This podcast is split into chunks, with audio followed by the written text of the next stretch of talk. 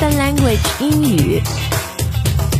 开机接里告诉你。哈哈哈哈大家好，欢迎回到潘吉 Jenny 告诉你。那今天呢，我们的节目，我觉得对于要去美国留学啊，不管你是要读 undergrad 本科，还是要去 postgrad 读这个硕士呀、博士的同学非常有用。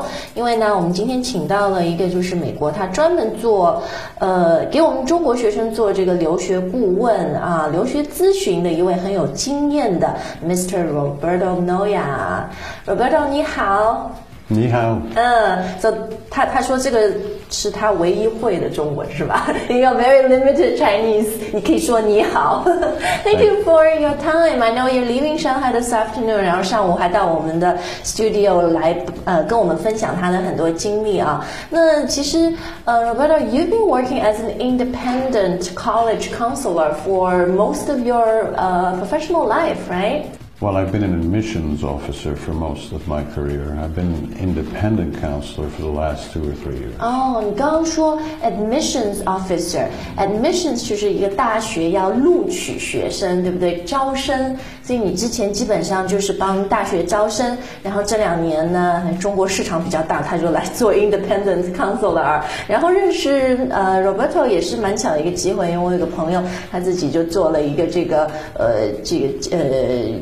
顾留学顾问嘛，然后留学中介的一个机构，然后后来我说啊，你们有这么多的这个好的经历的话，可以到我们节目来分享一下啊。那顺便也帮他打打广告，因为我觉得这个他们留学咨询呃真的也做的不错啊，叫 A Best Edu 风月教育啊。之后呢，大家有兴趣，我可以把他们这个联系方式告诉大家。不过今天节目呢，还是跟学生们分享一些你在这个 college application 申请过程当中最要。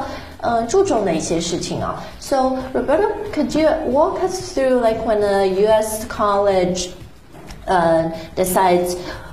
which students to take in. How does it work in general? Because in China, I'm sure you know, um, it's mostly up to uh, down to this Gaokao, right, college admissions exam. But in the U.S., it's um, a lot of factors come in，就是学校会看的因素比较多。that, that is absolutely correct. Um, now, the fact of the matter is, of the 4,500 universities in the United States, most of them really are primarily concerned with academic uh, qualifications. 哦，所以分数还是很重要的，同学们。Academic qualifications 啊，你的学业的这个成就，你的成绩还是很重要的。 And if they feel that uh, you as a student are prepared adequately to succeed in their mm. program, they will probably admit you. Really? Because I think a lot of Chinese students feel inadequate if they score just do well in their SATs or you know their normal grades. A lot of them say, "Oh, I don't have any ECA extracurricular activities. I've never volunteered in my life." And I hear when I if I need uh, want to go to an Ivy League school, those things are really important. Well, that is what I said the majority of the 4,500. 啊，所以大部分的学校你这个成绩好就行了。但是你如果要去很好的学校，像我刚刚说的常春藤 Ivy League，你要去什么哈佛、耶鲁、斯坦福啊，那大家成绩都很好，对不对？你怎么来 compete 呢？就是其他的一些可能你的什么 comprehensive skills or your potential, your passion. Well. There are between 100 and 150 schools that turn down the majority of their applicants. 呃，所以你说就是在美国四千五百所大学，其中不乏这种 Mickey Mouse University 这种野鸡大学，但是很好的一百，就是说前一百名或者什么前一百五十名的大学就很 competitive。And some, as you know, uh, like the Ivy League, are only admitting five percent of the applicants. 嗯，所以像常春藤一般，他们的那个录取率只有百分之五啊。And you're competing really with the global talent pool, right? 除了美国的学生，全世界的都想去啊。That's absolutely true, and in fact, the more important issue at most of those schools is not just are you qualified, mm. it's why should they admit you over the other 30,000 very well qualified students. 嗯，对，所以这些大学他在看学生的时候，他那考虑就不是说啊成绩好就行，他说为什么你比这个国家或者我美国的这个学生就要好，为什么要请你？So I guess that's the million dollar question we're hoping you'll answer. And that is answered in a very complicated system. Mm. The, the evaluator will read absolutely everything in an application folder.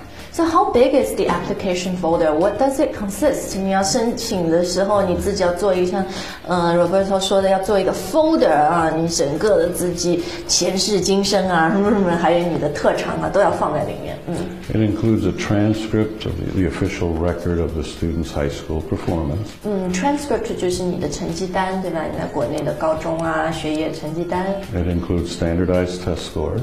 啊、就是要你去考 SAT 什么。 It includes uh, all of the student's part of the application, which includes several essays. 呃，这个我觉得是非常重要的啊。美国的大学它很多 好像去体现学生，他要看一个人，他都觉得是从你写的这个文章 essays 里面来体现的。比如像如果去备考 MBA 或者考过的人就知道，那个 GMAT 里面很重要的就是你 essay 的这个写作能力，对吧？So in their application folder, Just, just, just to make clear, it also includes recommendations from the high school. 啊、r e c o m m e n d a t i o n letters 这个也很重要，别人给你写推荐信。The recommendation letters can come from your high school, can it come from other people? There are required recommendations that have to come, one from an official of the high school, another from one of the subject teachers of the, high, of the student ah. in the high school. Those are required. Some students are permitted to submit additional recommendations, but the two required are both going to be from the high school. 啊、所以你这个推荐信，呃，就是去申请本科的同学，这个还是你啊、高中呃学校写的一封，还有你的这个可能班主任啊、主课老师写的一封啊。But I I'm interested, I'm intrigued by the essay part. So you said. It can contain several essays，、 Yes. 不不只是一篇。我们中国学生一听头大了，好不容易挤挤挤挤出一篇，人家说 No, not enough，要 several，要 more than one。So there must be different, right? And what's the focus of these different essays? Well, let me go back to the, what I was explaining. Uh, One reads the entire application and then one looks for patterns of strengths and weaknesses. Ah. And in looking for strengths, one is trying to figure out is this someone who is either spectacular academically, not, not just very strong, and, and maybe so spectacular that that's the reason to admit her over the other mm. thousands. But it might be a special skill she has It's not academic. 对特长，因为我其实听过很多这种 tales 这种故事啊，就说，哎呀，一个这个学生他在中国成绩一般般，但是呢，他有一个特殊的特长，就是说他可能十几岁的时候，他就发起了一个什么组织，帮助什么老年人或者帮助山区的小孩做什么事情，然后呢，那个学校就觉得哇，小小年纪，而且在中国，呃，这个那么小年纪的学生，很少有人有这种 initiative 做这个事儿，然后他们就录取他了。So these special skills is um, n- not necessarily academic skills or strengths. That is correct. Um, are these things that you when do you need to start prepping them? Because as i i'm sure you know many chinese students lives are completely preoccupied by just studying you know Yeah. academic excellence yeah, Um, well, nevertheless, if you are exceptional in athletics and music or something, exceptional, that would be a reason to admit that student. And if, if you are that way, you don't have to be one of the strongest students, you just don't have to be a weak student. 对，所以刚刚 Roberto 一直说一个词 exceptional，因为你去的是一个 exceptional school，它当然就是要 就特别出色的学生啊，特别特别优秀的英语叫 exceptional。那刚刚他也说了一些可能比较我们常见的一些特长，什么体育呀、音乐啊这些好啊。So, for example, if you're exceptional at a given sport or a given musical instrument. So part of your essay, one of your essays, need to demonstrate your achievement, which you know might also be demonstrated in the various awards you've reached. But in your essay, how do you let the admissions officers see that you your exceptionalism in that area? Well, you may choose to write your essay about that, or you may choose to show some other quality of mind or character that you possess. Uh, the fact is, they will know about your activities from a different part of the application. You are listing, I am a swimmer and I made it to the Olympics. You don't need to write an essay for them to figure this out. But some students will choose to share with the admission committee why it was important, why swimming is important to them, what they've learned from it, and how it would help them contribute at the university and later on in life. 嗯，所以其实它这个 essay 更多的就是说体现，呃，有可能你体育有特长，乐器有特长，然后呢，也许你呃，应该你得过很多奖，所以你的这个 essay 里面就不一定要写说我得过这些这些奖。他 essay 那个 admissions officer 更想看到的就是说，哎，为什么你会那么喜欢这个东西，然后做的那么好，这样他会可以让他去嗯全盘的反映到可能你作为一个人的潜质，你的一些能力啊。So in your working uh, in working with Chinese students, what are some of the most let's let's start with common mistakes that you see when applying uh, to new U.S. college. 我们先问问中国学生可能呃一些弊端啊，或者说是常常对于申请美国大学有一些误区会走的一些弯路。 Well, let me first say that most of the Chinese students I've worked with tend to have very good academic credentials, but as you suggested earlier, they, they don't look as competitive in the uh, extracurricular. 我们中国这个就是很多教育，大家觉得比较悲哀的地方啊，就是死读书，然后填鸭式的教育，学生这个都没时间做别的事情。所以虽然成绩很好，但是当一个你你你申请哈佛、耶鲁的时候，所有的申请人成绩都很好的时候，你没有一个其他的专长，或者学校觉得你不是一个这么丰满、这么有趣的人的时候，你就不那么 competitive，你的竞争性就会比较低。嗯。And there are reasons for that. The Chinese educational system is set up mm. more for the academic. Yes. It doesn't especially encourage students to explore their personal interests. Yeah，嗯。But mm. that does mean that if you're a Chinese student and you are interested in studying in the United States, er, as early as possible in your high school career, you ought to think about how can I pursue my personal passions. Okay, so that's the timeline, right? Which is really important. Yes. You're not going to make it if you decided, oh, I need to beef up this part of my resume in the last year of high school, in your senior year. It would be hard. 对，所以如果你是高三啊，就算上学期才想起来，哎呦，我这个除了学业以外，还有其他的要去发展一些专长，才能申请美国特别好的学校。这个像嗯 Roberto 说的，就有点晚了啊。所以他的建议就是，其实你如果有到美国，特别是很好的大学留学的计划，其实这个真的是要从一上高中就要开始准备了。所以弟弟妹妹们加油！还有我知道我的有一些听众是自己已经做爸爸妈妈了啊，所以如果你以后对孩子有这样的规划的话，其实越小让他开始这个是越好。因为有时候我觉得我们中国人啊，别人会说很功利性，对吧？要申请一个好的大学，去做很多很多努力啊，短时间临时抱抱佛脚。我觉得这个也不是说功利性，而是。我们很多它的现实就是这样，但如果现在你有这个计划的话呢，真是早一点开始会比较好啊。That's number one. Yeah. And um, this is one reason I'm so excited to work with ABEST EDU. They, they try and reach out to students early, and they've done a terrific job uh, helping the students identify their interests and then pursue them at a high level over the course of two years. 对对对，所以其实这个留学咨询，我觉得哎呀，人家都说价格特别特别贵啊，确实也特特别贵。那他可能为你做的就是一个在两年或甚至三年很长的一个过程里面，就去帮你培养你的一些啊。兴趣点啊，然后不光是为对申请学校有用，我觉得最后就算你啊、没有进到一个你理想大学或者什么，可能对小孩子以后都会有很呃很大的一些帮助啊。Um, and then uh, I know you have a flight to catch, and we've already 对占用了你的很多时间啊。最后能不能 Roberto 跟我们说说，在你和中国学生这个工作的呃体呃帮助他们的过程里面，让你印象很深刻的一些学生？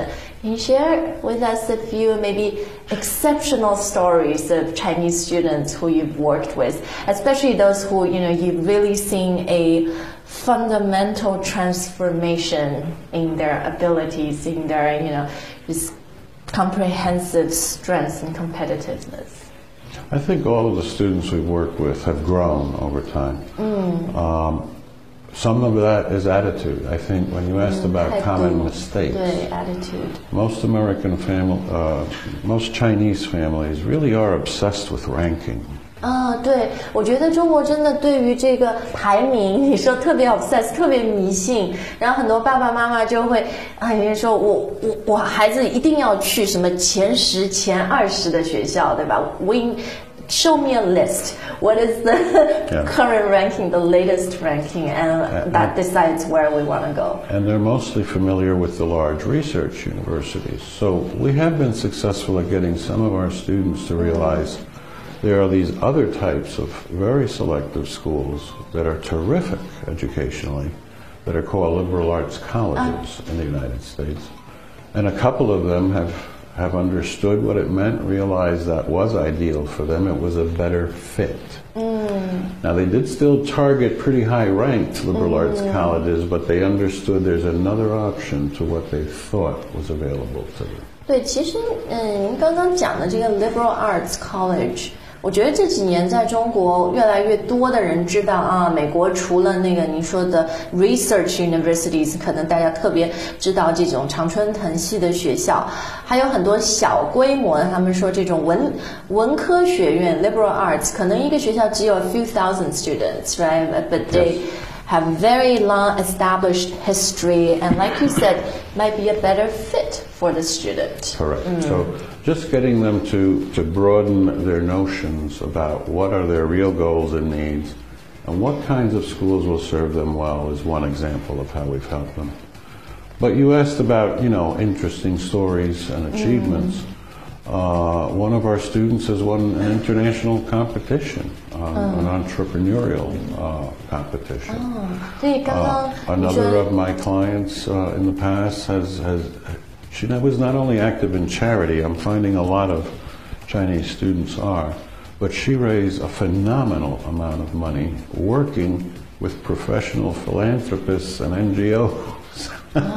so How old was she? she was in high school. I was impressed. Oh, uh, she raised more money than I'd ever raised in my life. 现在的这个小孩子真是不得了啊！他说几个让他印象深刻的学生，有一个女孩子，高中的时候就 慈善是吧？而且还筹了很多很多的钱。So it's it's been very exciting to work with the young, talented, and passionate kids from China. It's mm. it gives me very much hope for the future of the planet when I see so many talented kids. 对，其实我觉得现在，因为我是老八零后嘛，很多看到现在的零零后们啊，然后九零后，像我们这种老人就不懂。但是我觉得，其实前两天我看《锵锵三人行》，然后它里面说，现在的小孩儿是老说九零后、零零后很单纯，有些人说他们脑残，那他们说这不是一个好事儿吗？我们为什么都要让人搞得那么复杂？现在的小孩儿他能够自己 apply himself herself。自己有一个兴趣点，然后自己特别特别的投入，这不是一件好事儿吗？不是说每个人都要去追求一样的理想、一样的这个目的啊。所以我觉得今天的节目，First of all, thank you so much for your time, Roberto. I hope you've had a great trip here. And 所以我们今天还是一个很大的荣幸，What an honor for us to to learn from your experience. 然后呃，非常谢谢今天 Roberto 呃跟我们讲的一些到申请美国大学的一些呃这个经验啊。然后呢，呃，因为有的时候我在微博上面也会收到一些弟弟妹妹高中生啊，就说我在考虑要不要出国念书啊什么。那我自己其实也是初中就一直留学，那我是觉得有这个机会的话去吧，这个真的是对你人生会是一个。特别特别丰富的一个经历，而且是你回过头来看，就是觉得你这个人就是因为那段经历，你变成现在这样的一个人，你看到更多的东西，你理解更多的东西，你懂得更多的东西，呃，所以我觉得出国留学为什么现在那么火热啊？嗯，这。应该是一个很大的原因。那呃，最后祝所有呃听我们节目的这个学生朋友们，你们都能申请到自己很理想的学校。然后呢，下一次我们潘吉杰妮告诉你见，See you guys，bye。好。